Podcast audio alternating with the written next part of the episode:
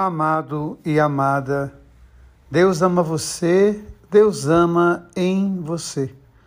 Hoje, nos colocando diante da palavra de Deus, me chamou muito a atenção uma frase que está no livro de Juízes, porque o livro começa dizendo das vezes que o povo se esqueceu da aliança, das vezes que o povo se prostituiu, essa é a expressão usada, das vezes que o povo se esqueceu daquele que é o Senhor libertador daquele que fez com eles o caminho, a grande travessia, e o povo então optava por outras realidades, a palavra vai dizer que, mesmo assim, o Senhor se deixava comover pelos corações aflitos.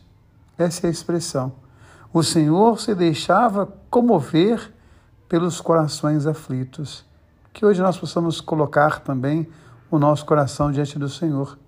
Que Ele possa ouvir os anseios do nosso coração e que nós possamos nos consagrar a Ele, que nós possamos fazer dele de fato a nossa bênção, a nossa luz, o nosso caminho.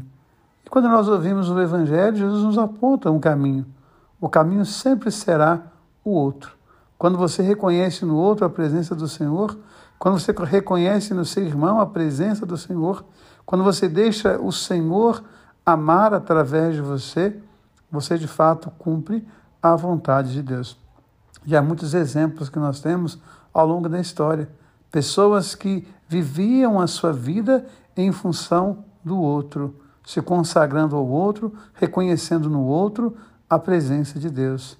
Que nós possamos então hoje, como quem se deixa tocar e amar pelo Senhor, deixar comover o nosso coração pelos corações aflitos.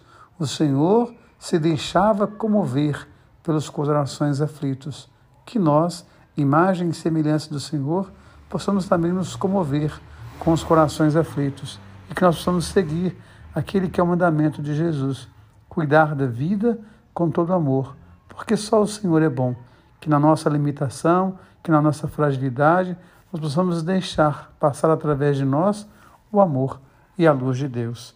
Deus ama você, Deus ama em você. Amém.